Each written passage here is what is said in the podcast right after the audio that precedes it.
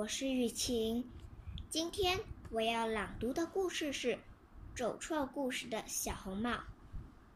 小红帽一早起床，妈妈就为她梳妆打扮，要她到森林里去看祖母。担心小红帽在森林里迷路，妈妈不断叮咛小红帽要小心，路上不要贪玩，不要左顾右盼。不要追蝴蝶、摘野花，也不要和兔子玩。早去早回，妈妈做好蛋糕等你回来吃哦。小红帽点点头，提着篮子到森林里去。小红帽没有左顾右盼，没有到处追蝴蝶，没有摘野花，也没有和兔子玩。可是他还是迷了路。因为他边走边看漫画，根本就不知道自己走到哪里了。小红帽在森林里团团绕，找不到祖母家，怎么办？远处有间小木屋，传出好听的歌声。小红帽马上跑过去敲门，咚咚。小木屋的门打开了。小红帽看见白雪公主和七个小矮人，白雪公主很高兴有新客人，想请小红帽进屋里玩。可是七个小矮人不同意，他们说小红帽应该去找她的祖母，不能留下来。你们可以告诉我，我的祖母住在哪里吗？小红帽问。不知道。他不住在这里。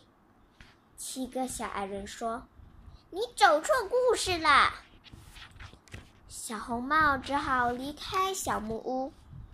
为了表示歉意，白雪公主送给小红帽一个苹果。这是今天早上一位好心的老婆婆送我的。白雪公主微笑着说：“小红帽说声谢谢。”把苹果放进篮子，转身走开。在湖边，小红帽碰到一只伤心的青蛙。小红帽同情地问：“它为什么哭？”青蛙说：“我我吃中了魔法的王子，一位可怜的王子。”青蛙王子还没说完，小红帽就抱起青蛙说：“我知道该怎么办。”说完，就在青蛙王子嘴巴上亲了一下，事迹马上发生，青蛙变成了一个年轻、高大，但是，但是非常非常普通的猎人。因为小红帽不是公主，青蛙王子失去了变回王子的机会。猎人哇哇大叫。气急败坏的跑开，他要去找坏心肠的巫师，再把它变成青蛙，再等下一次变回王子的机会。小红帽继续往前走，他看到一只兔子在树下睡懒觉，他看到一只丑小鸭在小河边照镜子，他看到了小男孩沿着豌豆苗往天上爬。他看到了一大群人围成圆圈，轮流拔着一把时钟剑。他看到了一只螳螂躲在枝了后面，一只黄马黄雀躲在螳螂后面。可是小红帽不敢停下来，他怕自己又走错故事，破坏别人的故事结局。小红帽头也不回。继续往前走，他看到前面有一间亮着灯的水泥屋，赶紧跑过去。可惜不是祖母家。小红帽正准备离开，水泥屋的门突然打开了，三只小猪从门缝里探出头。第一只小猪说：“请问你有没有看到一只耳朵长长的？”牙齿尖尖的，第二只小熊、小猪抢着说：“嘴巴大大的。第三只小猪接着说：“狼。”三只小猪一块儿说。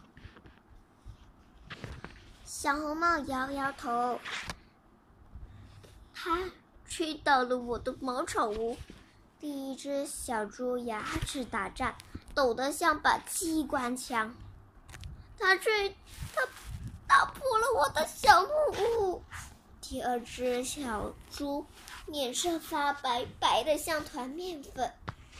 它马上就要到我们的水泥屋来。第三只小猪全身发抖，抖得像一只风铃。请请不要离开！三只小猪一块儿哭出来，请你留下来陪我们。不怕不怕，小红帽看着三只小猪，下定决心说：“我帮你们打大野狼。”小红帽走进水泥屋，把所有的门都通通关好。没多久，小红帽就听到屋外传来了“呼呼呼”的声音。大野狼正在吹水泥屋。隔一会儿。屋外又传来了“铿锵锵”的声音，大野狼正在拆水泥屋，可是大野狼吹不到水泥屋，也拆不散水泥屋。大野狼只好从烟囱里钻进去。小红帽脚就在烟囱下面放了一个大布袋，可是大野狼并没有掉进大布袋，它被卡在烟囱里了。原来大野狼在祖母家等不到小红帽，就先来找三只小猪。可是大野狼吞了老奶奶，肚子撑得太大，一钻进烟囱里，立刻头下脚上卡在中间。小红帽忙指挥三只小猪，只见老大移开布袋，从小红帽的篮子里拿出红苹果，左手。右手，左手，右手，丢来丢去。猪老二、猪老三则拿起竹竿，急急爬上屋顶。咚咚咚！两只小猪在屋顶上拼命抽大野狼屁股。哇哇哇！大野狼卡在烟囱里面，拼命大叫。一二三，两只小猪用力一抽。大野狼肚子一缩，嘴巴一张，哇的一声，把老奶奶吐了出来。小红帽接过老奶奶，猪老大忙着把手里的苹果丢进大野狼嘴里。肚子变小的大野狼嘴巴一合，咕咚一声掉下来。奶奶揉揉翅膀，睁开眼睛，可是吞了白雪公主苹果的大野狼。却再也没有醒过来。三只小猪高兴地向小红帽说：“谢谢，希望它留下来和他们一起住。”小红帽笑笑摇摇头：“谢谢你们的好意，可是我不能留下来。妈妈还在我的故事里等我回去呢。”小红帽挥挥手：“下次换我做主人。”请你们到我的故事里来玩吧！三只小猪兴奋地把尾巴勾起来，表示一定一定。于是小红帽弯着奶奶的手，走回自己的故事里去了。